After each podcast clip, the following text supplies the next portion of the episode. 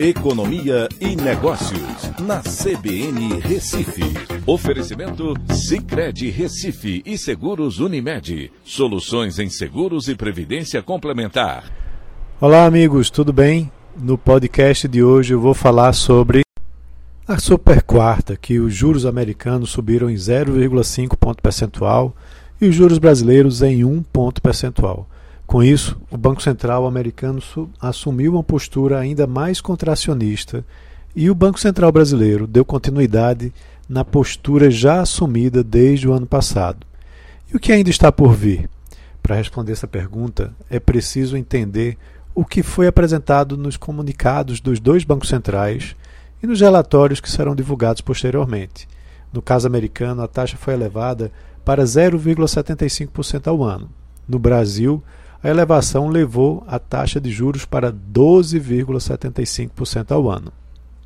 O aumento de 0,5 ponto percentual lá nos Estados Unidos foi o primeiro nessa magnitude em 22 anos. Mas o problema é que a inflação americana é a maior dos últimos 40 anos.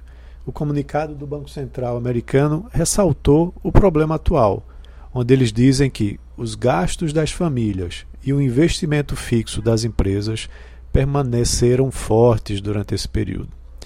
Para eles, a invasão da Ucrânia está causando enormes dificuldades econômicas e as implicações para a economia dos Estados Unidos são altamente incertas.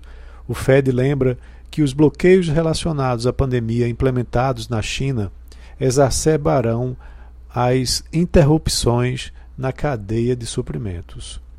Já no Brasil, a pressão inflacionária se mostra resistente, principalmente puxada por preços regulados ou que sofrem interferência internacional.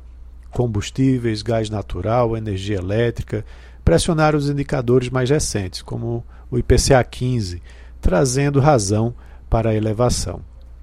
A política aqui pode continuar nessa mesma direção, mas cada vez mais próxima do seu fim pois a inflação deve ceder mais daqui para frente, resultado do efeito dos juros mais elevados e possíveis avanços numa maior abertura chinesa para o escoamento de produtos exportáveis.